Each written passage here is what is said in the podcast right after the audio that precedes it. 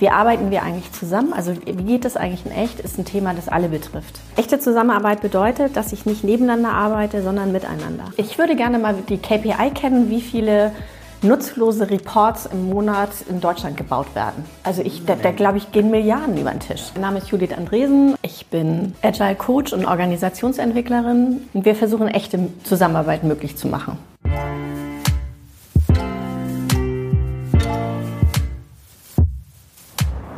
Willkommen zu meiner zweiten Folge von Different. Hier aus der Sternschanze mitten in Hamburg habe zu Gast die Judith Andresen heute und es geht um die Themen Agilität, Transformation, echte Zusammenarbeit in Teams und ich glaube, es wird für alle sehr, sehr spannend. Guten Morgen, Judith. Guten Morgen, Stefan. Schön, danke für deine Zeit. Ähm, cool, dass du an meinem neuen Videoformat Different ähm, teilnimmst. Wir ein bisschen uns unterhalten über das, was du so im professionellen Leben alles so tust. Darauf mhm. kommen wir gleich.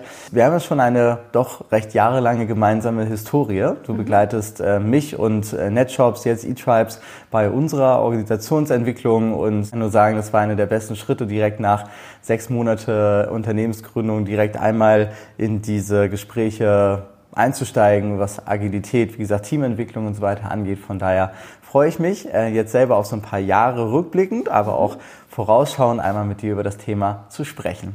Aber für alle, die dich noch nicht kennen, erzähl doch mal ganz kurz, wer du bist, was du machst.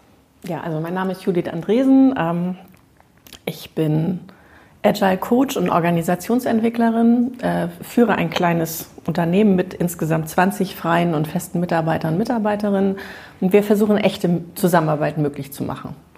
Also nicht mehr, nicht weniger. Ja, wir versuchen einfach dafür zu sorgen, dass Leute echt zusammenarbeiten. Und ich glaube, dass dieses echt Zusammenarbeiten, das kommt ja nicht von irgendwoher. Das ist ja sicherlich auch ein Prozess gewesen. Ja. Ähm, wir befinden uns jetzt gerade in diesem Dekadenwechsel, ne? 2010 mhm. auf 2020 und in LinkedIn schreiben alle Leute ihre Vision, was passiert 2030. Was passiert denn jetzt eigentlich? Kannst du vielleicht gekoppelt an dem echte Zusammenarbeit mal sagen, was ist in der letzten Dekade, was hat sich denn da eigentlich so verändert in Unternehmen und in der Zusammenarbeit? Also das ist ja fast die Zeit äh, von meinem Unternehmen. Ich bin 2012 habe ich gegründet und als ich angefangen habe, war ein großer Need in den IT-Bereichen für eine andere Art der Zusammenarbeit. Und in anderen Unternehmensteilen wurde die Art, wie zusammengearbeitet ist, überhaupt nicht in Frage gestellt. Sondern da war halt klar, wir haben hier irgendwie Stablinie, es gibt feste Verantwortung, es gibt eine Hierarchie, es gibt eine klar ausdefinierte Hierarchie, es gibt Rechte und Pflichten, die an bestimmten Positionen hängen. Ähm, und das wurde gerade in mittleren und größeren Unternehmen überhaupt nicht in Frage gestellt. Mhm. Und gerade in der IT, für die hat sich ja als erstes die Welt so komplex dargestellt, war halt klar, das muss irgendwie anders gehen. Und dann konnte man sehen, wie ähm, in, in der letzten Dekade sowas wie eine andere Art der Zusammenarbeit in allen Unternehmensbereichen und auch in Zusammenarbeit mit mit anderen Kooperationspartnern oder gegenüber Kunden und Kundinnen sich total verändert hat. Und heute würde ich sagen, dass diese Frage nach, wie arbeiten wir eigentlich zusammen, also wie geht das eigentlich in echt, ist ein Thema, das alle betrifft. Mhm. Und ich würde sagen, das ist der große, also für mich der große Change, wenn ich jetzt auf meine Branche gucke, dieses, äh, dieses starke Ausstreuen von äh, ein paar Leute in der IT versuchen anders zu arbeiten zu, alle stellen sich die Frage, stimmt das hier eigentlich noch? Und wie müsste es eigentlich sein, damit es gut ist? Mhm. Woher kommt diese Fragestellung? Ist das etwas, ist das eine menschliche Unzufriedenheit oder eine KPI-driven, wir könnten produktiver sein, aber wir müssen etwas verändern? Ähm, also ich glaube, dass viele Unternehmen insgesamt viel komplexere Aufgaben haben. Also so eine Frage, wie geht eigentlich Digitalisierung in einem Unternehmen, ist ja nichts, was man jetzt irgendwie, ähm, wo man sich mal kurz hinsetzt, nachdenkt und dann mhm. schreibt man den Plan auf. Mhm. Das ist eine komplexe Aufgabe, weil ich werde im Zweifelsfalle aushalten müssen, dass ich zwei konkurrierende Geschäftsmodelle nebeneinander pflegen muss. Ich muss irgendwie einen Switch von bestimmten Mitarbeitern zu Mitarbeitenden zu anderen hinkriegen. Mhm. Ähm, und das ist hochkomplex. Und weil das hochkomplex ist, ähm, brauchen Leute eine andere Art, ähm, darüber nachzudenken. Sie brauchen andere Leute, sie brauchen mehr Leute, aber nicht basisdemokratisch, sondern irgendwas, was funktioniert. Und dann ist man mit einmal an agilen Methoden. Hm. Diese Agilität, wie du gerade gesagt hast, ähm, so habe ich das für mich mal, äh, oder so kam ich damit in Berührungspunkt. Agilität heißt irgendwas auch in Richtung Methodenset Scrum. Ähm, sowas ist sehr behaftet an der IT, wie du gerade mhm. schon gesagt hast. Das waren immer die ersten, die so losgelaufen sind. Ähm, und wenn ich mich oder ich habe aktuell das Gefühl, dass Agilität so ein bisschen, gerade wenn es Unternehmensbereiche betrifft, die nicht aus der IT kommen, ein bisschen als All, auf der einen Seite Allheilmittel mhm. ähm, benutzt wird, auf der anderen Seite aber auch als Ausrede. So, ähm, ich habe tatsächlich schon erlebt, dass es heißt, was ist das Ziel? Ziel ist es nicht, wir arbeiten doch agil. Mhm. So. Und schaut man ins agile Manifest, steht da durchaus was von Ziel. Aber ich mhm. habe so manchmal äh, das Gefühl, ja, es wird ne? also, vergessen. Ja, genau. Also erstes Prinzip richtet sich am Kunden aus. Und äh, das ist schon schön, wenn dann Leute sagen, wir wollen agil werden, dann sagen wir, wozu? Ja. So, und, und, das ist schon eine berechtigte Frage. Ja, also ich wusste, ich habe, glaube ich, vor vier Jahren das erste Mal in einem Flugmagazin das Wort agil gelesen. Da wusste ich, jetzt ist es aus. weil, ähm, äh, weil tatsächlich ein Heilsversprechen da ist. Und das, das Schwierige ist ja, ähm, wenn ich an, aus einer komplizierten Welt komme, was mache ich? Ich gucke in funktionierende Unternehmen und sage, was haben die anders gemacht? Und dann versuche ich das zu kopieren. Und das, was ich nach außen sehe, sind die Methoden. Mhm. Also ich kann sagen, ach guck, die machen Scrum, die machen Kanban, die machen XP. Ach, das ist ja interessant, die machen Design Thinking. Also das kann man jetzt ja sehr lange fortsetzen, was man da alles so machen kann. Und das ist kopierbar. Also wird das an die Methode ange... Also äh, da docken die Leute an, sagen, ah, das kann ich kopieren. Mhm. Das, was sie nicht kopieren können, ist, Agil ist ja erstmal, wenn man das Agile nicht festguckt, das ist was, das sich stark am Kundennutzen aussetzt, das iterativ aufgebaut ist, das Lernen, das eine lernende Organisation will, mhm. das ähm, in kleinen Schritten voranschreitet. Dass ich das brauche, um quasi das Label Agil zu erreichen, also eine andere Lernkultur, eine andere Art, meine Projekte zu denken. Das ähm, ist ja erstmal von draußen nicht sichtbar, sondern von draußen sichtbar sind die Methoden. Und deswegen gibt es da dieses äh, Kopierphänomen, mhm. an das ich null glaube, weil am Ende des Tages muss jeder für sich rauskriegen, wie das, wie das Vorgehen in, dem jeweiligen, in der jeweiligen Organisation richtig ist. Mhm. Ja, vielleicht kannst du einmal, wenn an einem Beispiel mal kurz beschreiben, es meldet sich ein Unternehmen, sagt, wir möchten etwas. Na, aber vielleicht ist das genauso der Punkt. Wie ist denn eigentlich erste, der erste Kontaktpunkt? Also, ja, worauf ich hinaus möchte, ist zu sagen, haben die Leute schon ein Bewusstsein, dass etwas vielleicht anders, dass sie anders arbeiten wollen, Dinge besser machen wollen? Oder kommt dieser Impuls eigentlich von ganz woanders und dann wird allerdings der, der Weg gefunden, zu sagen, ah, guck mal, ah, okay, so könnten wir uns dann eigentlich durch echte Zusammenarbeit weiterentwickeln. Mhm. Also das Wort echte Zusammenarbeit kommt im Normalfall im Erstgespräch noch nicht vor. das kann ich mir vorstellen. Weil äh, äh, das wäre auch zu groß und würde viel zu viel Angst machen. Also äh, die, ähm, die, die Leute, die bei uns ankommen, die haben entweder von jemandem anderen gehört, die waren bei uns. Und ich fand die zum Anfang komisch, aber irgendwie haben die wirklich was bewegt.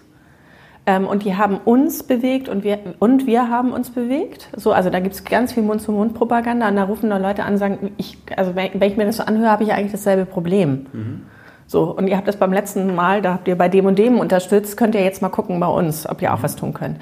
Und, und das ist ein Grad von, die haben im Bauch das, was nicht stimmt. Mhm. Und die finden sich in der Problembeschreibung des anderen wieder. Mhm. So, das ist ein Fall, wie, wie Leute bei uns ankommen. Und der zweite ist, Leute sind zum Teil so, so elendig stuck. Also da, da, ist, da laufen Projekte nicht, also die spüren nur, es ist zäh an allen Ecken und Enden. Und dann rufen die an und sagen, wir müssen was anders machen. Also, also so wie wir es bis jetzt gemacht haben, geht es nicht. Wir haben gehört, ihr könnt das anders machen die suchen dann auch eher nach, und ist das auch agil? Also so, das ist ja gar nicht unsere Frage. Unsere Frage ist, wie geht hier gute Zusammenarbeit? Meistens kommt da agil bei raus, wenn es komplex darunter ist. Aber die, ähm, ähm, und da gibt es zum Teil eine ganz große Verzweiflung. Also, weil wenn du so spürst, dass dein Geschäftsmodell nicht mehr so funktioniert, wenn, wenn der Markt sich da draußen so, äh, so verändert, wenn, wenn die Bedürfnisse der Kunden anders werden, also das ist ja was, was spürbar wird, und du bist irgendwie geflutet in so Einzelheiten, ähm, die, also äh, über soziale Kanäle kriegst du heute mit, was, ähm, was deine Kunden und Kundinnen über dich sagen. Also, also das ist ja viel unmittelbarer. Und darauf eine gute Antwort zu haben, da sitzen halt manchmal Leute und sagen, wir wissen jetzt nicht. Also so wie es jetzt ist, ist es falsch, aber wir wissen eigentlich auch nicht, was wäre. Also. Und mhm. dann kommen die an und sagen, wir müssen mal. Mhm. Und wie ist dann der nächste Schritt? Siehst du aus deinem Methodenkasten, ähm, die immer die ersten drei Dinge, die immer gleich sind, oder was sind die ersten drei Fragen, die du immer stellst? Oder ist es ähm, Zuhören, ein Bauchgefühl selber entwickeln, um dann mal zu schauen, was denn da eigentlich für diesen, für die Person, für das Team, für die Organisation das Richtige ist? Also das, was wir machen, ist erstmal zuhören, also das Anliegen verstehen weil im Anliegen steckt im Normalfall der Auftrag drin. Also das hat irgendwas miteinander zu tun. Aber das ist nicht immer unbedingt sichtbar im ersten Moment, was es ist. Das heißt, wir müssen erstmal zuhören. Und es wäre vermessen, wenn wir genau die drei Fragen hätten oder genau die eine Methode, mit wir aus der Nummer rauskommen, sondern äh, die Frage ist immer, äh, was drückt euch am meisten? Und eine interessante Frage ist auch, wo vermutet ihr den größten Hebel? Mhm.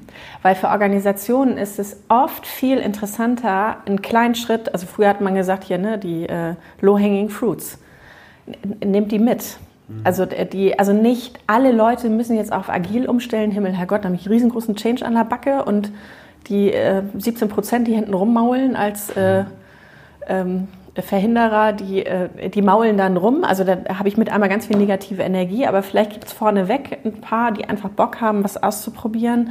Und die stecken gerade auch in einem Thema, das interessant ist und vielleicht die erstmal enablen. Also wonach wir suchen, ist nach echten Hebeln in der Organisation. Und das Agile Manifest spricht erstmal nur von selbstorganisierten Teams.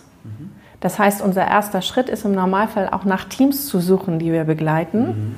weil das einfacher ist, da eine andere Art der Zusammenarbeit zu etablieren und eine andere Art der Auseinandersetzung im Team, als dass ich gleich versuche, einen gesamten, eine Abteilung oder einen Bereich oder weiß der Henker was umzustellen. Mhm.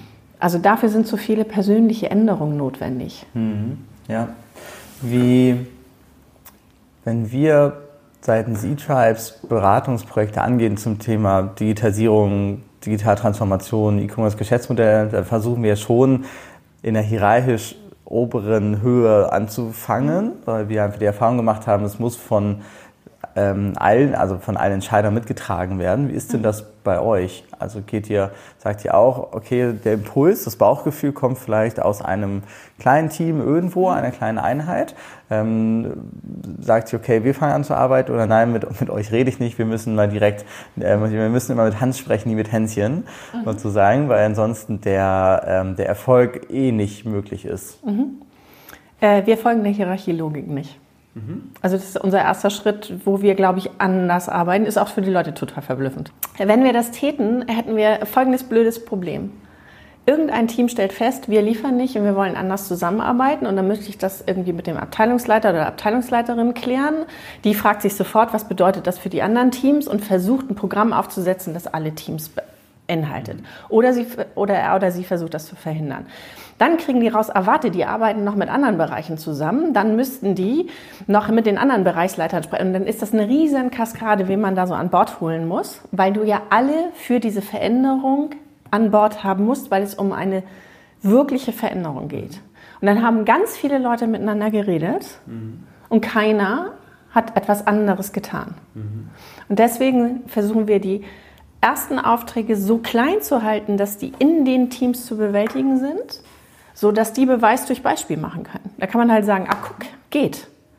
Und dann entsteht so ein, ah warte mal, dann könnten wir vielleicht das auch so machen oder so ähnlich. Und das hat dann so einen viralen Effekt.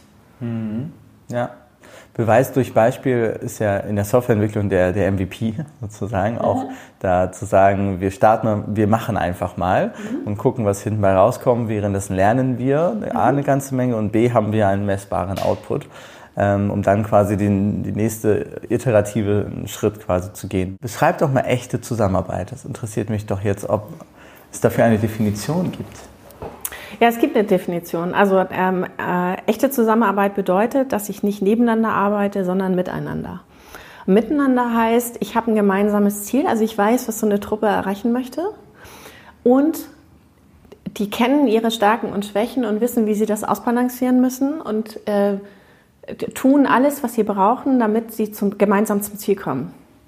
Und gemeinsam zum Ziel kommen heißt halt auch, dass irgendeiner sagt, äh, du weißt was, ich habe heute total viel auf dem Buckel und dann passiert so ein Verschiebebahnhof und am Ende ist alles getan. Ähm, das wiederum bedeutet, dass du sehr transparent über deine Stärken und Schwächen sein musst, damit das geht. Also ich muss halt sagen können, ich bin gerade drüber oder das ist gerade zu viel auf meinem mhm. Tisch. Oder ich schaffe das intellektuell nicht, mhm. weil erst dann kann ja irgendwer anderes aus dem Team zeigen, dass er echt zusammenarbeitet und dich entweder mitnehmen oder es dir abnehmen. Mhm. So und ähm, welche Ausprägungen und welche methodischen Ausprägungen das hat, das hängt immer total von der Organisation und dem Case ab, den die da bearbeiten. Aber im Prinzip ist es so, dass wir im Normalfall in Unternehmen anfangen, wo Leute nebeneinander arbeiten, aber nicht miteinander. Mhm. Es ist ja eine sehr, sehr menschliche Betrachtung, die ihr dann mhm. quasi habt. Ne? Also jetzt hast du nicht einmal gesagt, wir schauen uns die Organigramme an, wir schauen uns ähm, den inhaltlichen Output an oder so, ja. sondern es geht eben darum, dass Menschen miteinander feststellen, wie, wie harmonieren sie zusammen oder wie. Und wie liefern sie auch? Liefern also, das, sie? also äh, ganz am Anfang haben wir gesagt, die haben ein gemeinsames Ziel und das meine ich auch so. Mhm. Also die, äh, am Ende des Tages muss ja das Gehalt bezahlt sein und da muss ja irgendein Case dahinter stecken, der funktioniert. Ja. So, aber es ist ja total dramatisch, wie viel Zeit Leute verschwenden mit Dingen, die äh, waste sind. Mhm. Also in komplexen Situationen ist es so, das Einzige, was zählt, ist dein Bauch. Mhm. Also du kannst komplexe Situationen nicht durchrationalisieren. Mhm. Es ist, die sind mehrdeutig, äh, die sind äh, widersprüchlich, so Himmel, Herrgott. Mhm. Da wirst du irgendwas ausprobieren. Was Leute machen in so einer Situation, die stecken in einer komplexen Situation, müssen A oder B entscheiden und dann pumpen die unglaublich viel Geld in die Analyse dieser Situation, um sich dann doch nicht zu entscheiden. Das ist für mich Waste. So, und jetzt ist die Frage zum Beispiel in so einem Team, gibt es hier einen, der sich traut, auf seinen Bauch zu hören? Mhm. Wenn es denjenigen gibt oder diejenige, dann soll er oder sie das tun. Und das ist auf Stärken setzen. Und ich spare mir die Woche lustige Analyse. Mhm. Also die also ich, ich würde gerne mal die KPI kennen, wie viele nutzlose Reports im Monat in Deutschland gebaut werden. Also ich, da, da glaube ich, gehen Milliarden über den Tisch. Ja, das ich auch. Und das ist krass. Und es geht nur darum, jemand hat ein Bauchgefühl und traut sich nicht zu sagen, es ist nur ein Bauchgefühl, lass uns das ausprobieren. Mhm. Sondern was du brauchst, ist dann zu sagen, gar nicht, ich habe ein Bauchgefühl, sondern ich habe hier eine Analyse, die sagt, wir sollen es so machen. Es wird schön verrationalisiert und dann wird auf einer rationalen Ebene dagegen argumentiert. Situation ist aber widersprüchlich, sie ist uneindeutig. Natürlich findest du Gegenargumente. Zack, wird die nächste Woche verbrannt, weil irgendeiner anfängt, wieder Zahlen auseinanderzunehmen. Mhm. Bei euren Gesprächen und ähm, Optimierungsmaßnahmen, ich will gar nicht sagen Analysen, geht ihr, also habt ihr rein eine Zukunftsbetrachtung oder schaut ihr auch in die Vergangenheit? Es gibt Muster, die Organisationen immer wiederholen. Und es ist wichtig, diese Muster zu erkennen. Und mhm. dafür gibt es eine Rückwärtsbetrachtung. Also Retros zum Beispiel, also wäre jetzt ein typisches Lernformat, in dem man so Muster aufdecken kann. Aber auch andere Lernformate führen dazu, dass du sagen kannst, ach guck, ähm, immer wenn der und der das in Frage stellt, dann bauen wir einen Report. Mhm. Wäre so, ja, so, wär so ein Muster. Und dann könnte man halt äh, entscheiden, beim nächsten Mal tun wir das nicht und wir merken uns, wie viel Geld wir gespart haben. Mhm und, äh, und äh, haben das ja noch im Pott für den zweiten Versuch. Mhm. So, also das wäre halt ein Umgang damit, mhm. wie man das mal anders macht. Also insofern gibt es eine Rückwärtsbetrachtung, aber es gibt nicht so eine, ich sag mal, so eine tiefenanalytische Betrachtung, warum ist das genau so, weil äh, das führt zu nichts. Mhm. Sondern ähm, die Frage ist immer, erkennen wir ein Muster, das so die Ebene, auf der wir stehen bleiben, wenn wir nach hinten gucken? Und wenn ja, was wäre eine mögliche andere Handlungsoption? Mhm. So. Und ansonsten kann ich halt sagen, also es gibt dann so Leute, die ähm, haben auch eine Sehnsucht danach, haben Verletzungen in der Hierarchie erlitten und wollen die gerne noch aufarbeiten. Mhm. Ist nicht unsere Aufgabe. Also das kriegen wir nicht geheilt. Mhm. Also wir kriegen ein, wir kriegen gezeigt, dass es ein besseres Verhalten nach vorne gibt und ein verletzungsfreieres, aber wir kriegen das nicht nach hinten aufgeräumt. Mhm. Ja. Wie messt ihr denn euren Erfolg? Wir fragen im, ähm, in, am Anfang im Anliegen, was eigentlich dein Pain ist. Und das sind oft messbare Dinge. Mhm. Also äh, wir brauchen für einen bestimmten Projekttyp anderthalb Jahre. Da kann man halt irgendwann mal trocken gucken, wie lange braucht der Projekttyp jetzt. Mhm. Das ist nicht unbedingt unsere Messung, mhm. ähm, weil äh, als Coaches ähm, am Ende des Tages gehört die Verantwortung für den Ziel und das Zielraum den Coaches. Aber wir ändern da immer mal dran. Ihr mhm. wolltet mhm. eigentlich da, seid ihr da schon. Was müsstet mhm. ihr noch tun, um da hinzukommen? So, nachdem wir die leichten Sachen abgeräumt haben, was denn jetzt hier noch so eine, so, was denn jetzt der Blödeste dazwischen? So, kommen wir den mal. Mhm.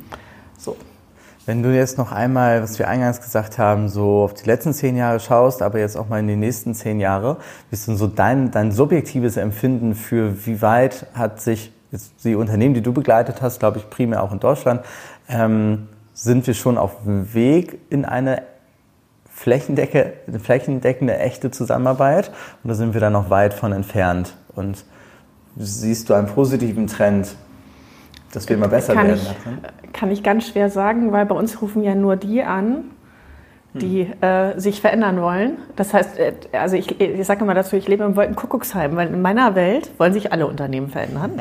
ja. Und ich äh, kann gar keine Aussage dazu machen, wie viele andere Unternehmen es gibt, äh, wo entweder vergleichbare Unternehmen wie Organisationen wie uns tätig sind oder die gar nicht unterwegs sind. Das kann ich, kann ich überhaupt nicht sagen. Und das ist auch nicht mein Blick. Mhm.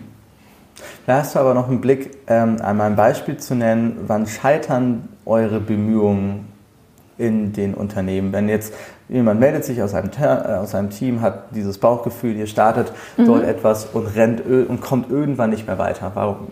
Was sind denn mhm. Gründe dafür? Also der eine Grund kann sein, dass ähm, agile Transitionen können dann scheitern, wenn Leute ähm, nicht bereit sind, sich selbst in Frage zu stellen. Veränderung beginnt immer bei einem selbst. Es, ähm, die, ähm, es funktioniert halt nicht, dass man sagt, veränder dich. Also das, das äh, wissen alle Leute, die in einer langjährigen Beziehung stecken, das wird nichts. Also dieses jetzt mach du mal, dass es für mich richtig ist, das ja. wird halt nichts. Ähm, und was wir tatsächlich in Unternehmen beobachten können, ist Leute sich so ein bisschen in der Hierarchielogik verstecken können, sagen, ja, erstmal müssen die und erstmal müssten die und dann ich. Mhm. So, ähm, und das hat ganz viel damit zu tun, dass es, dass ja wieder eine Form von in Verantwortung gehen. Mhm. Also ich übernehme Verantwortung dafür, dass ich ein anderes Verhalten zeige. Da gibt es mhm. genau einen Menschen, der dafür ähm, gerade stehen kann, nämlich ich. Mhm. Und wir haben es Leuten abtrainiert, in Organisationen Verantwortung zu übernehmen. Mhm. Und daran kann es scheitern. Mhm. Also weil das dann zu groß ist. Das, was wir dann versuchen können, ist das Thema noch kleiner zu machen und darunter zum Funktionieren in kleiner zu kriegen. Dann kann es sein, dass es wieder ausstrahlt, aber wir werden es dann nicht so, ähm, also wir können keinen zwingen, sich zu verändern. Und mhm. daran können echt agile Transitionen scheitern. Mhm. Agile Transitionen können auch dann scheitern, wenn Leute mit zu viel Vorerwartung reinkommen. Also ich weiß nicht genau, wer das da draußen erklärt hat, aber für viele Teams ist es so, dass agiles Arbeiten für sie bedeutet, sie haben keine Führung mehr. Also mir ist vollkommen unklar, äh, wo die diesen Anspruch hernehmen. Aber wenn die dann so anfangen, ihre Führungskräfte abzuschütteln, und ihre Verletzungen so zurückzugeben, dann kann das auch sein, dass dann so eine Welle zurückkommt, weil niemand lässt sich gerne abschütteln. Mhm. So, also da gibt's, das würde ich sagen, ist auch so ein typischer Fall, mhm. wo es schiefgehen kann. Also das ist was, was wir versuchen durch unser Transitionsdesign einzufangen, damit das nicht passiert, aber die, de, de facto kann es passieren. Mhm. Wenn ihr jetzt in Unternehmen reingeht und mal ein paar Wochen, Monate mit diesen Teams und Organisationen arbeitet, Gibt es irgendwann so den Moment, wo ihr sagt, ihr zieht euch wieder raus und hinterlasst, ähm, hinterlasst ihr neue Verantwortung oder sogar neue Rollen, die dann quasi mhm. das Angeschobene alleine weitertreiben? Also erstmal gilt als Coaches, beenden wir den Auftrag, wenn der Auftrag erfüllt ist. Im Normalfall sehen die Coaches das noch nicht. Also das ist normal. Man hat sich halt so dran gewöhnt, dass jemand kommt und Fragen stellt. Mhm. Und de facto ist es so, dass wir immer wieder die Coaches dazu anhalten, zu fragen, seid ihr im Zielraum? Und wenn die da sind, einigermaßen sind, kann man, äh, ist unser Auftrag erfüllt und wir rollen es vom Platz. Wenn man sich fragt, was, was ist dann da, wenn wir äh, sozusagen abziehen? Was wir hinterlassen, ist, ein, ist eine Organisation, bei der alles angelegt ist und auch zu dem Zeitpunkt praktiziert wird, damit die weiterlernen können. Mhm. Und natürlich kann es eine Rolle rückwärts geben. Also so in der Systemik spricht man von einer Systemerhaltung. So, und äh, so ein großes, eine große Organisation kann auch ganz schön resistent gegen Veränderung sein. Weißt du, dann hat es da einmal so reingestochen, dann schwappt, schwappt die, die, äh, die Form wieder zurück. Jojo-Effekt. Ja, genau. Äh, das kann es geben, aber die, unsere Aufgabe ist es zu gucken, halten wir das, was da ist, für stabil als lernendes System. Mhm. Und das kann sich in Rollen manifestieren, das kann sich aber auch über bestimmte äh, Prozesse etabliert haben, über einen bestimmten Umgang mit Fehlern zum Beispiel. Also das, auch da habe ich jetzt keine Blaupause, aber unser Anliegen ist schon, uns zu fragen, wenn wir jetzt gehen, funktioniert das? Und das sind auch die letzten Coaching-Interventionen zielen immer sehr stark darauf ab, das zu verstetigen. Mhm. Heißt, eure Empfehlung ist jetzt nicht, wir sind fertig, hier ist das Stellenprofil des Agile Coaches, den ihr jetzt fest anstellt, damit er dann äh, unsere Arbeit weiter treibt. Genau, also wir würden das Stellenprofil sowieso nicht schreiben, weil das würde bedeuten, dass ich versuche, das Problem des Kunden zu lösen. Was ich leisten kann, ist, kann sagen, ja, okay, also äh, macht ja Sinn, dass er jetzt einen Agile Coach einstellt was willst du denn in die Ausschreibung schreiben? Also was ist dir wichtig? Und das nochmal zu challengen, das kann ich tun als Coach. Mhm. Aber ich werde nicht die Ausschreibung stellen. Wir nehmen auch nicht an den ähm, Bewerbungsgesprächen teil. Mhm. Aber wenn diejenigen da sind, äh, könnte man sich zum Beispiel darauf einigen, dass man über so ein Schattensystem die erstmal mitnimmt und dann äh, den Schatten umdreht und dann sich so ausspleißt. Also eine gute Form der Einarbeitung findet. Mhm. Hast du ein positives Beispiel, über das du auch sprechen darfst, wo du reingegangen bist und ganz tolle Veränderungen erlebt hast? Mhm. Also einer meiner schönsten Beispiele ist die Mundschenk-Druckerei in Soltau. Also ein Zeitungsverlag eher, äh, besser gesagt. Da rief mich der Unternehmenschef an, der in, ich glaube, vierter Generation tätig ist und der sagte, du Judith, hier, mein Vater hätte jetzt McKinsey angerufen, also hier ist der Wurm drin, wir kriegen nichts Neues auf dem Platz und es ist total klar, wir müssen neue Produkte liefern. Und ähm, wir sind da angefangen zu arbeiten und es war so ein 70, äh, aus den 70er stammender Zweckbau draußen am Stadtrand in, in dieser Architektonik, die auch so ein bisschen ich habe das immer mal, dass ich so in Organisationen reinkomme und denke so, äh, oh, da sitze ich jetzt jeden Tag, das macht ja auch irgendwas mit euch. Also ich, ich weiß nicht, ob du das auch kennst, dass, du, dass, man, dass man mal so in Räumlichkeiten denkt, das meint ja nicht ernst. Also ich sitze ja acht Stunden am Tag. Also so ganz schlimm war es nicht, aber es war schon 70er Jahre Zweckbau mit so Waschbetonplatten, ist es immer noch. Aber zum Beispiel ist es so, dass früher da so ganz glatte Flure waren und jetzt hängen da Poster und du siehst die einzelnen Projekte und, die, also, und da ist Leben auf dem Flur und die haben mit einmal eine Kaffeeküche und so.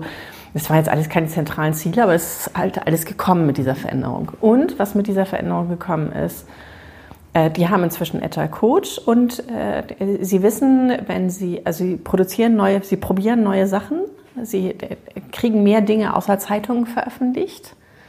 Ähm, und äh, denken sowas wie New Work in Soltau. Und das finde ich total großartig. Mhm. Also auch nach draußen sichtbar mit Produkten und auch mit Dienstleistungen. Also die, ähm, das ähm, ist sehr, sehr beeindruckend, was da passiert. Und nach, also nach drinnen ist sowas zu sehen wie, die duzen sich jetzt eher, als dass sie sich sitzen. Vorher war das sehr förmlich. So.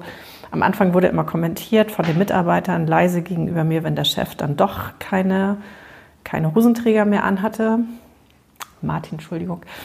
Ähm, und die äh, äh, inzwischen können sie seinen Kleidungsstil, den, also den finden sie einfach gut. So. Und, ja. äh, und er ist aber lockerer geworden. Und ja. die ähm, und ich finde total krass, wie ein Unternehmen in vierter Generation mit 100 Leuten äh, äh, anfängt, experimentell zu werden. Mhm. So. Und da würde ich sagen, da, also da hat sich unglaublich viel getan in sehr, sehr kurzer Zeit. Mhm. Tolles Beispiel für eine auch aus Geschäftsmodellsicht sicherlich äh, schwierige Branche, ja. die eine ganze Menge vor sich haben ja. dort an der Stelle. Ja, cool. Ähm, ich würde sagen, wir kommen mal langsam zum Abschluss. Gibt es mhm. noch etwas, wo du, was würdest du gerade den Leuten sagen, die so ein bisschen auf das spüre mit ihrem Bauchgefühl. Also so, da, da ist was, wie, was ist so noch etwas, was du mitgeben kannst? Also hör auf dein Bauchgefühl, aber ja, aber auf, woran spüre ich auch dieses Bauchgefühl? Was sind so Beispiele, woran sich die Leute vielleicht so, ah, okay, das ist es wirklich, dieses Bauchgefühl, dem gehe ich jetzt mal nach. Also ich kann dem Bauchgefühl noch ein bisschen was Rationales mitgeben. Ähm, die äh, viele Führungskräfte sind gewohnt, im System zu arbeiten. Und die Frage ist, wann ist der Zeitpunkt, am System zu arbeiten? Mhm. Und äh, immer dann, wenn es zäh und schwierig wird, ist wahrscheinlich die Lösung nicht im System zu finden, sondern am System. Und das ist genau der Zeitpunkt, wo man gucken muss, irgendwas ganz anderes zu machen. Und das, das ist der Moment, wo man sich dann trauen kann. Cool, klasse.